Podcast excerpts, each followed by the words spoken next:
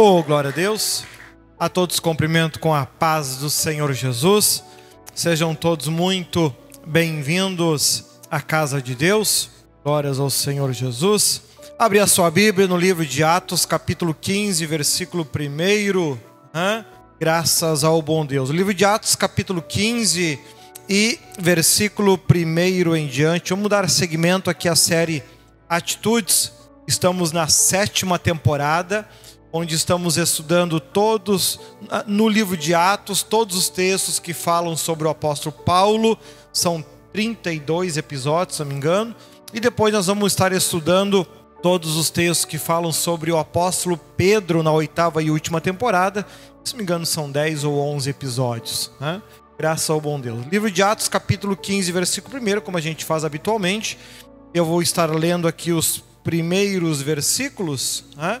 Depois, pouco a pouco, a gente vai avançando. Olha só então, Atos capítulo 15, versículo 1. Então, alguns que tinham descido da Judéia ensinavam assim os irmãos: Se não vos circuncidardes conforme o uso de Moisés, não podeis salvá-los, salvar-vos. Tendo tido Paulo e Barnabé, não pequena discussão e contenda contra eles, resolveu-se que Paulo e Barnabé e alguns dentre eles subissem a Jerusalém aos apóstolos e anciãos sobre aquela questão. Amém? Oramos, falamos com Deus. Senhor Deus, amado Pai, muito obrigado por tudo. Que a tua graça e o teu espírito venham estar no coração e na vida de cada um de nós. Muito obrigado, Senhor, pela oportunidade, pela bênção, pela graça que temos. Guia-nos com teu poder e com tua graça. Fortaleça-nos na fé, no amor, para que possamos nos aprimorar, nos aperfeiçoar cada vez mais em Ti. Graças te damos por tudo, entregamos a nossa vida em Tuas mãos e assim damos glórias ao Pai, ao Filho e ao Espírito Santo de Deus. Amém? Os irmãos podem sentar, fique à vontade, glória a Deus. Olha só, olha só então, como a gente tem feito habitualmente, esse capítulo é um pouco mais longo, que os demais, então a gente vai estar tá vendo ele em duas partes. Vamos ver metade hoje, metade na próxima quinta-feira, querendo Deus. Olha aqui então, coloca lá para mim no primeiro versículo, por favor, meu amigo. Olha lá então.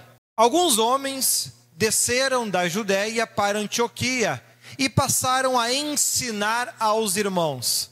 Olha o ensinamento.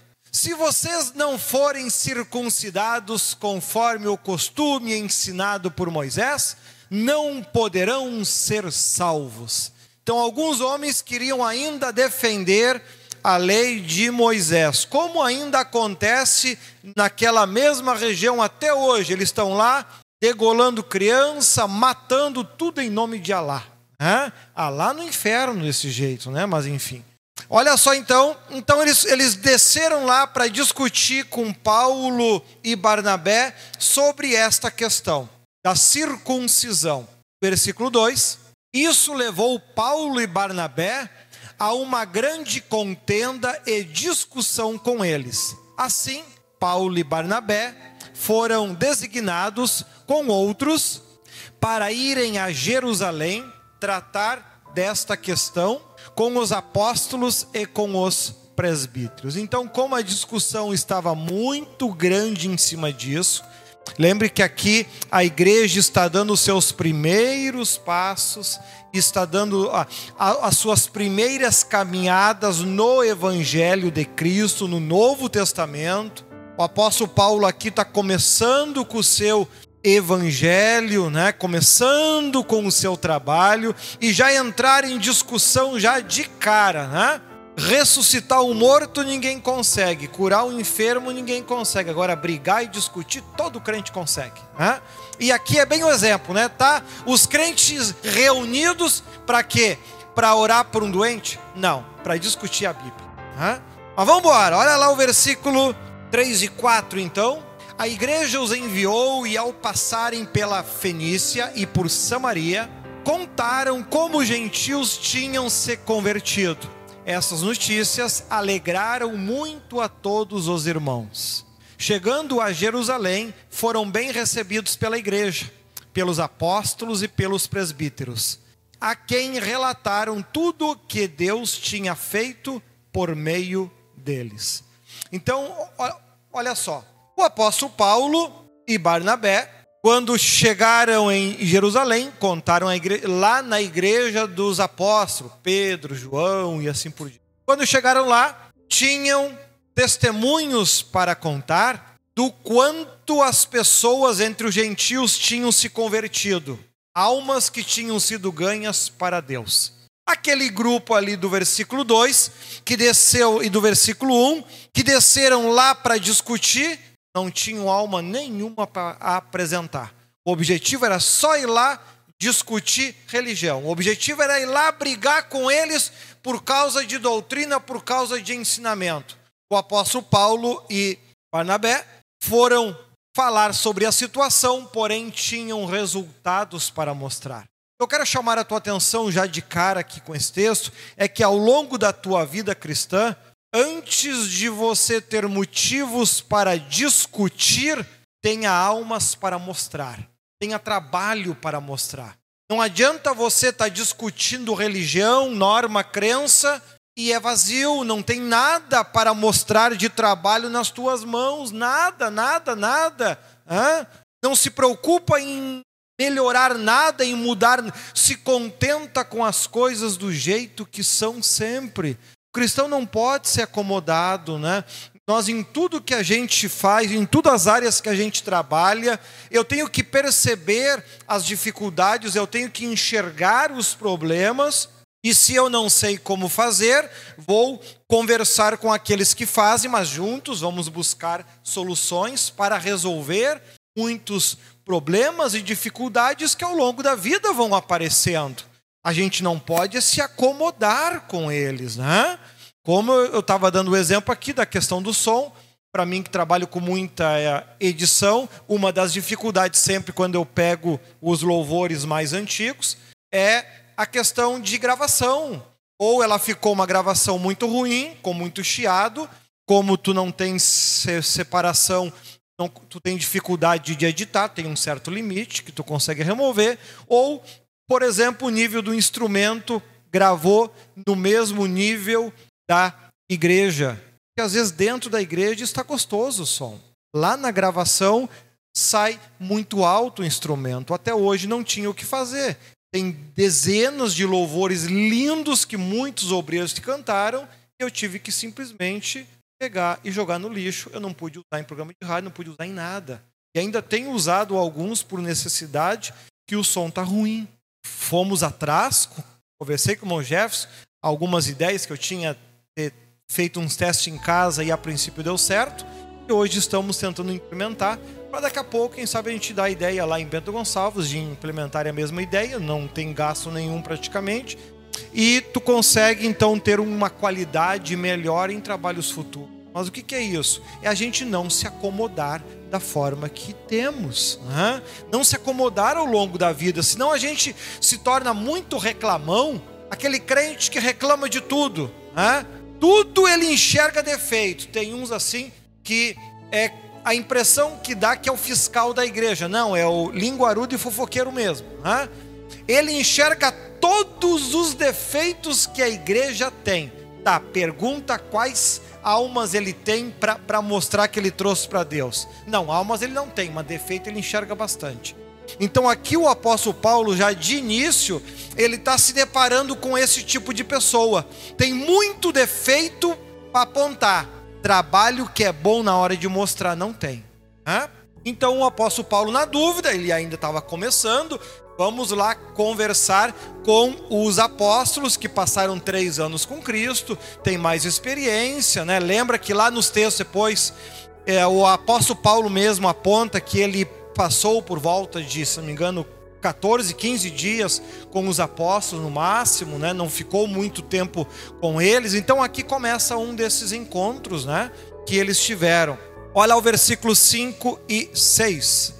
Então se levantaram alguns do partido religioso dos fariseus que haviam crido e disseram: É necessário circuncidá-los e exigir deles que obedeçam à lei de Moisés.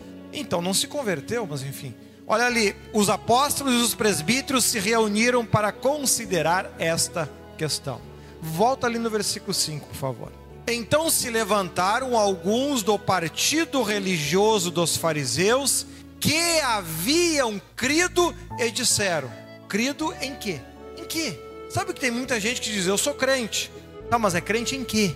Porque lá na rua vivia de um jeito, passou para dentro da igreja, vive igual e ainda diz que aquele que é o jeito certo. Então tu crê em quê?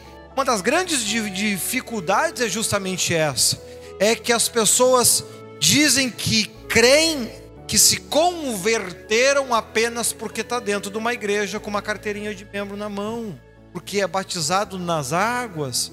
Ah, eu sou crente, eu me converti. Amado, conversão quer dizer mudança de comportamento, de atitude.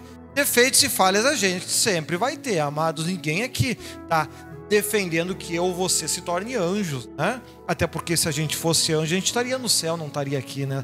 Essa encrenca, né? Mas enfim, então nós temos que perceber, já que o objetivo da série é atitudes. Então, ao longo de todos os textos, eu quero chamar a atenção de vocês nisso. Né? Tá com problema emocional? É lá na série emoções, né? Então veja, então eles se eles creram, eu creio que tu tá pregando a verdade, só que tem que continuar sendo do jeito que eu sempre vivi. Então não está crendo, está se iludindo. Então, passa ali para o versículo 6. Os apóstolos e os presbíteros se reuniram para considerar esta questão. Quando são questões importantes, que tu não tem um parecer, nós sempre vamos lá na nossa liderança. Quando eu tinha dúvidas sobre diversas questões, desde lá de quando, como que fazia um jejum, os tempos que tinha que ter, enfim, eu ia lá, falar com o pai, que é o presidente da igreja, perguntei para ele, até uma vez uma viagem que a gente fez para Blumenau no tempo que tinha igreja, aí eu aproveitei e tirei várias dúvidas naquela época com ele. Estava começando na fé, né? Porque fui pego a tirar de paraquedas, ó, te vira. Hein? Ou seja, então eu tive que aprender. E eu ia nele, perguntava, e depois muitas oportunidades eu tive reunir com os anjos, né? Com, com o Espírito Santo, algumas oportunidades e poder ouvir o próprio Cristo falar coisa linda para ele, como é que faz um milagre. Coisa linda a resposta que ele te dá. Uma vez eu perguntei para ele isso e ele me disse: é só tu querer dizer para o homem, porque ele, quando queria fazer um milagre, era assim, mas tu imagina nós, né? Eu fico pensando, poxa, a vida para ele é tão simples. Veja, o problema pode ser o mais difícil do mundo. Não é que a pergunta depois é o problema. Senhor, como é que eu faço para que aconteça um milagre? O que precisa da vida? Ou seja, falou tudo, é complicado, porque essa convicção, esse nível, é, não sei se dá para chamar fé com relação a Cristo, porque ele bateu o nível máximo em tudo. Ou seja, não tem o que tu querer mensurar. Faz sentido eu falar de fé, são diferentes Agora, quando se refere a Deus, por exemplo, né, você perguntar quando Deus nasceu, mas ele nunca nasceu, ele ontem, hoje eternamente. Né? Ah, mas não tem como, como não tem? Eu até já comentei isso aqui. Por exemplo, faz uma comparação simples. Onde termina o infinito? Onde é que termina o infinito? Ah, mas o infinito não tem fim. Tá, se o infinito na matemática, tu crê que um louquinho lá diz que o infinito não tem fim, qual é a dificuldade de acreditar que Deus não tem início? Se o, o infinito não pode ter fim, por que, que Deus não pode ter início? É, é, ou seja, é, o problema é nós a querer aplicar a nossa lógica no mundo espiritual. Aí que a coisa começa a entrar em parafuso. E a dificuldade do crente é ele conseguir se desprender deste mundo, deste mundo carnal e se apegar no mundo espiritual, porque para ele de fato é muito simples. As três vezes que era para mim ter partido dessa para melhor, nas três vezes para ele foi simples. Foi simples, ele simplesmente não quis e me curou do problema. Agora há poucos dias me curou de um problema de coração. Então, ou seja, para ele é simples. Teu problema para Deus é simples. O problema é quando a gente não consegue se, se desprender aqui da terra, né? E é o que está acontecendo a confusão. Olha ali do versículo 7 ao 9. pulando essa tela hoje. Eita, nós. Depois de muita discussão, Pedro levantou-se e dirigiu a eles: Irmãos, vocês sabem que há muito tempo Deus me escolheu dentre vocês para que os gentios ouvissem de meus lábios a mensagem do Evangelho e crescem. Deus, que conhece os corações, demonstrou que os aceitou, dando-lhes o Espírito Santo, como antes nos tinha concedido. Ele não fez distinção alguma entre nós e eles, visto que purificou os seus corações pela fé. Então aqui nós vemos alguns momentos raros que a Bíblia traz, que é um momento onde Pedro e Paulo estão juntos tratando de um assunto. Isso é muito raro. São pérolas que a Bíblia trouxe, né? E aqui nós temos a oportunidade de perceber então que Pedro ele começa a discursar e a tratar esta questão. Primeiro, antes de pensar quem está certo, quem está errado, como é que Deus agiu nesse momento. Deus é a referência, não eu e você. Quando eu tenho dúvida em alguma coisa, a referência é Deus, é Jesus. Eles são a referência. E quando se trata de Deus, quando se trata de Jesus, como é que Deus e Jesus trataram os gentios que não são circuncidados? Para, por exemplo, receber o Espírito Santo, eles tiveram que se, se circuncidar antes? Eles buscaram, clamaram e receberam. Então ele começa aqui a trabalhar a questão: se Deus não fez distinção, não somos nós que temos autoridade para rejeitar aquilo que Deus aceitou. Então veja que bonito a forma de homens realmente cheios do Espírito Santo lidar com as situações. Eles primeiro se preocupam em mostrar resultado, não opiniões. Opinião qualquer um mostra. É resultado que tem que ser o objetivo. E desde o começo o apóstolo Paulo se preocupou em contar resultados. Fomos pregar entre os gentios e eles se converteram. Pedro agora começa aqui a discursar para resolver a questão. Como é que vamos resolver? Paulo e Barnabé têm, e nós temos uma opinião, os fariseus ali têm outra. Quem é que está certo, quem é que está errado? Quem está certo, quem está errado, Deus é que sempre está certo. Então a base é Ele. E Paulo já vem aqui descrevendo um fato que aconteceu. Eh, se não me engano, acho que a gente até viu na última mensagem, onde gentios que não eram circuncidados foram batizados com o Espírito Santo e aconteceu lá com eles também o mesmo que aconteceu lá no Pentecostes que a gente vai ver na oitava temporada, onde as pessoas começaram a falar em línguas que não conheciam. Né? Então vemos que ele conclui: ele não fez distinção alguma entre nós e eles, visto que purificou os seus corações pela fé. Por isso que depois tu vai vai escutar muito o apóstolo Paulo pregando a circuncisão de coração. Né? circuncisão de coração. Começou aqui essa ideia de circuncisão de coração nesse discurso do apóstolo Pedro. Olha que bonito. Olha lá do 10 ao 12. Então, por que agora vocês estão querendo tentar a Deus, pondo sobre os discípulos um jugo que nem nós, nem nossos antepassados conseguimos suportar? De modo nenhum cremos que somos salvos pela graça de nosso Senhor Jesus, assim como eles também. Toda a assembleia ficou em silêncio, enquanto ouvia Barnabé e Paulo falando de todos os sinais e maravilhas que por meio deles Deus fizera entre os gentios. Aqui com isso você entende porque que o apóstolo Paulo lá em Gálatas, acho que é Gálatas 2, se a memória não me engana, puxou as orelhinhas de Pedro né, e o chamou, em outras palavras, de hipócrita, porque ele estava defendendo, quando ele estava entre os judeus, ele defendia que se circuncidasse. E aí Paulo chama a atenção dele, não foi isso que nós, que, que nós aprendemos com Cristo. Porque ele mesmo aqui está dizendo que nós não podemos colocar sobre as pessoas um julgo que nem mesmo nós conseguimos suportar e carregar.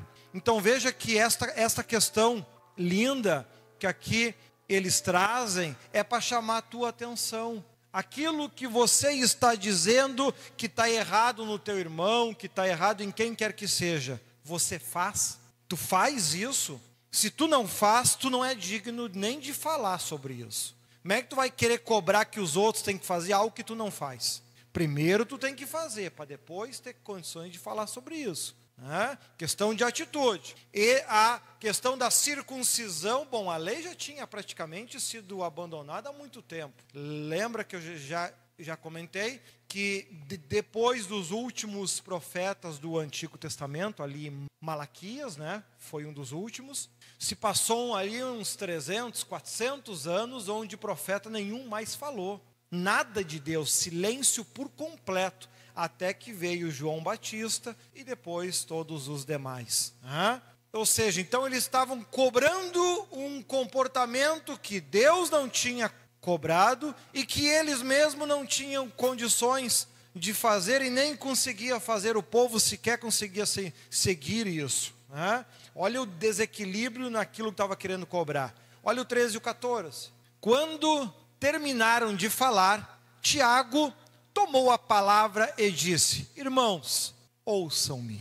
Simão nos expôs como Deus, no princípio, voltou-se para os gentios, a fim de reunir dentre as nações um povo para o seu nome. Interessante que aqui ele, ele usa essa expressão, irmãos, quando as pessoas querem defender a sua opinião, a sua posição, elas acabam ficando cegas para ver. Elas não conseguem, elas não conseguem escutar. Mesmo que se for contar, nem precisa ser um matemático, sabendo contar dois, já consegue fazer a conta. Né?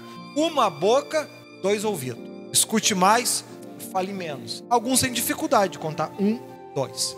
Consegue, tem dificuldade. Né? Então é um, um, dois. Ouçam-me.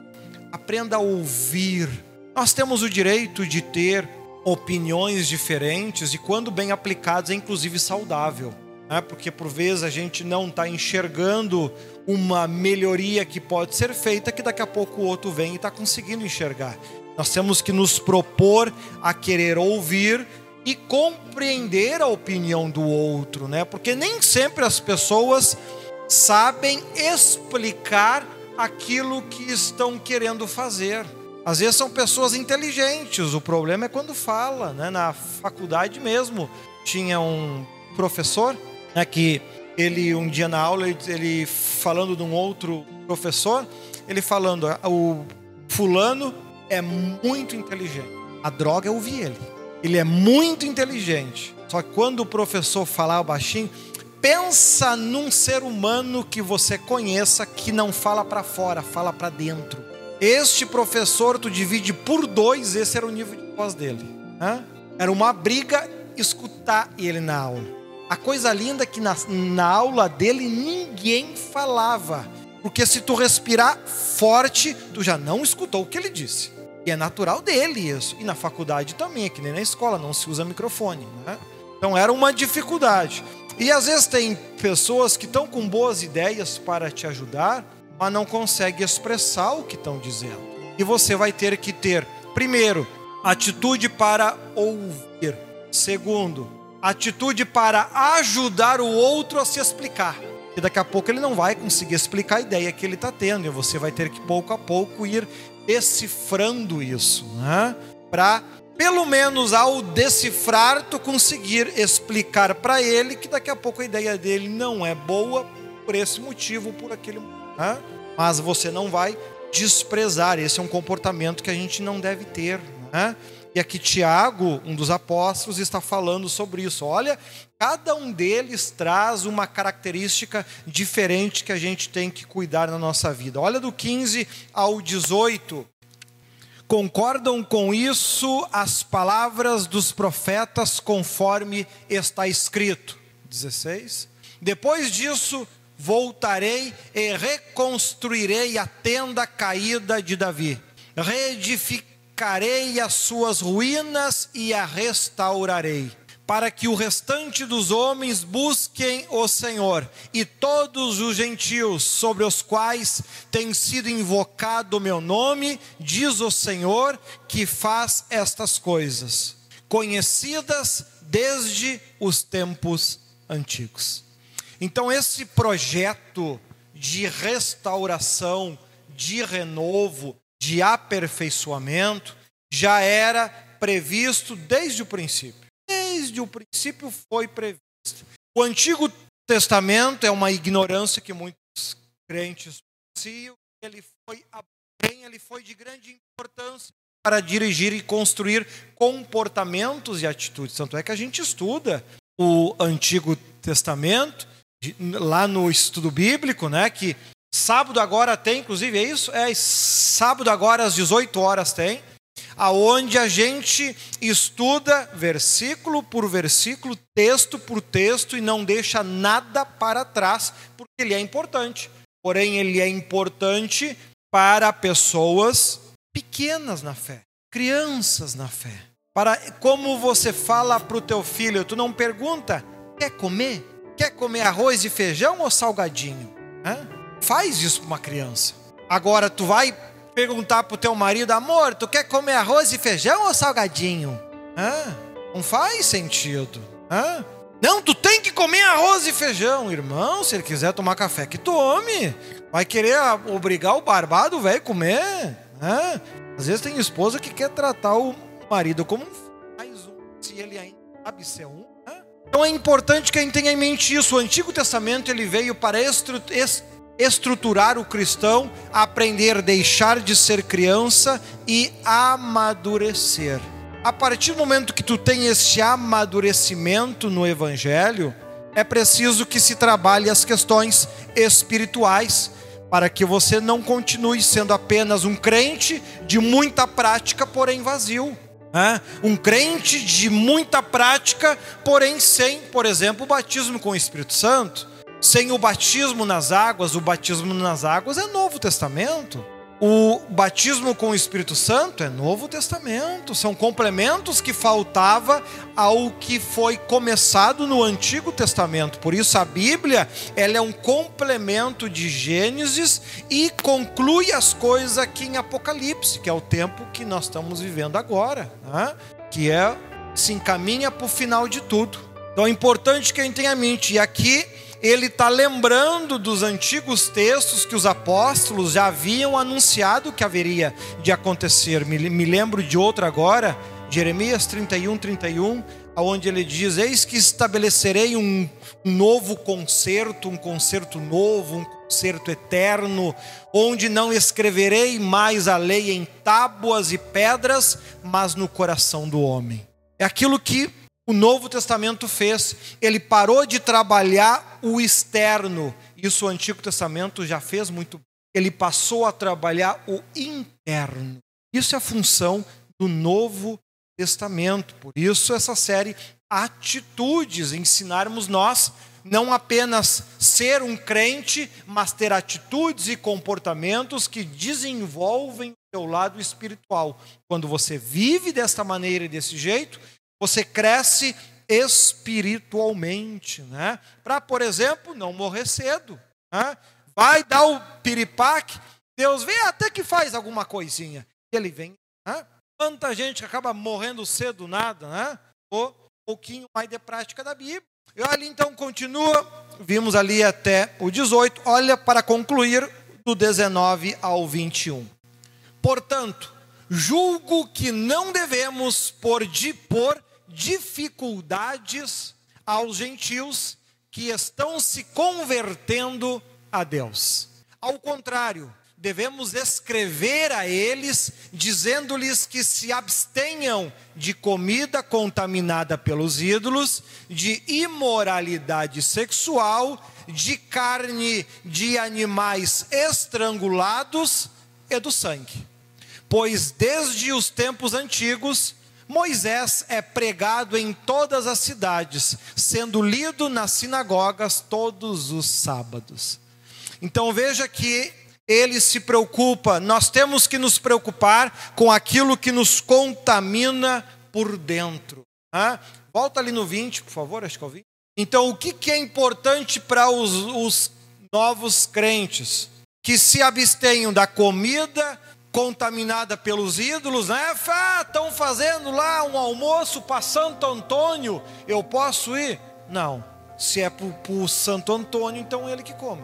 Né? Se é para Jesus, aí a gente pode comer junto. É para Virgem Maria.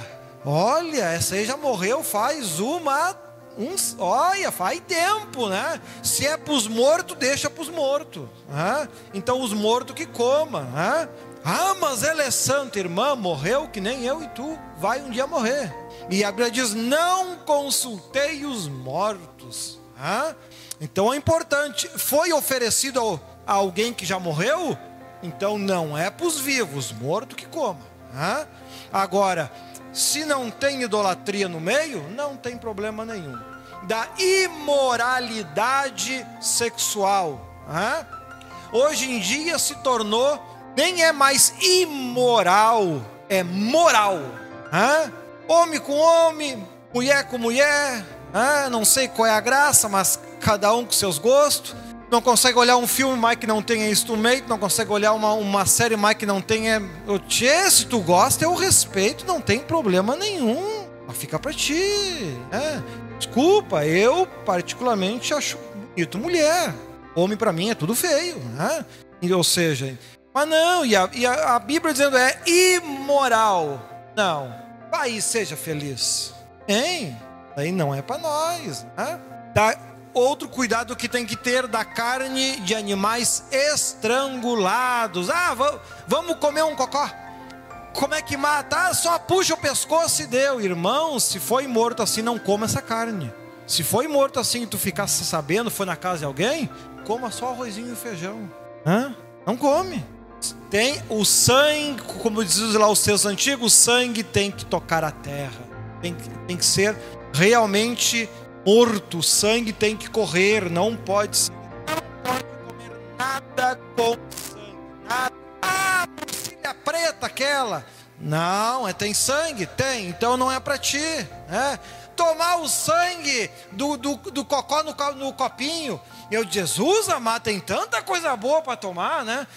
Enfim, cada louco que aparece pode fazer, não, não pode, não pode comer nada com sangue. E aí, ou seja, então veja que está tudo sendo colocado no mesmo nível. Então observa que às vezes o crente diz: tu é homem, tu gosta de homem? Ai, não, credo, isso é pecado. Vai lá no açougue e compra uma murcilha preta para comer. Qual é a diferença? Não tem diferença nenhuma, está errando igual. Né? Então, cuidado com esses detalhes. É importante que a gente venha a ter.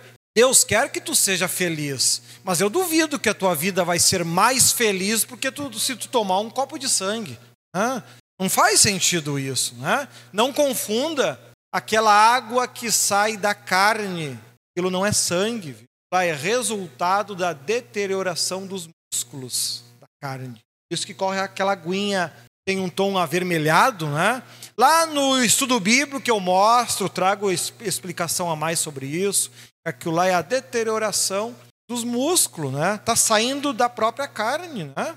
Mesmo ela sendo comestível, não tem problema nenhum, não está estragada, mas ela já está se largando aos poucos, né? E aquela aguinha que corre é justamente isso, não tem problema nenhum, né?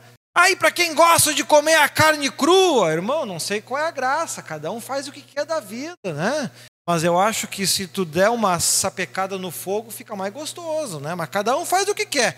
A Bíblia aqui não está apontando isso, ela está apontando para te não tomar, beber sangue, não comer animais que não foram mortos, né? Ou degolado, com, que nem porco que mata com a facada no coração, né? Porque porco não tem veia, né? Enfim. E então tem que ter este cuidado, né? certo? É o que aqui eles estão. É com isso que os gentios têm que se preocupar. O restante deixa que Deus faça. A circuncisão não é problema. E na próxima quinta-feira nós vamos estudar então a carta então que os apóstolos escreveram aos gentios com todas essas regras. Lembra que nesse tempo não tinha Bíblia, né?